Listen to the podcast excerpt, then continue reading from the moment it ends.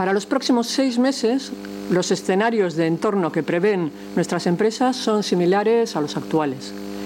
Por sectores, el comercio sufre más la situación y las perspectivas futuras. en concreto, el 59% considera que se encuentra en desaceleración, siendo la industria la que mantiene mejores perspectivas presentes y futuras. Casi un 60% de las empresas mantiene para el 2024 un nivel de pedidos similar al del 2023. Un 24% los incrementará con respecto al 2023.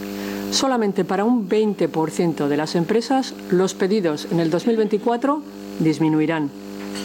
Estos datos nos trasladan una clara mejoría de las carteras de pedidos de las empresas para el 2024, fundamentalmente en el sector industrial.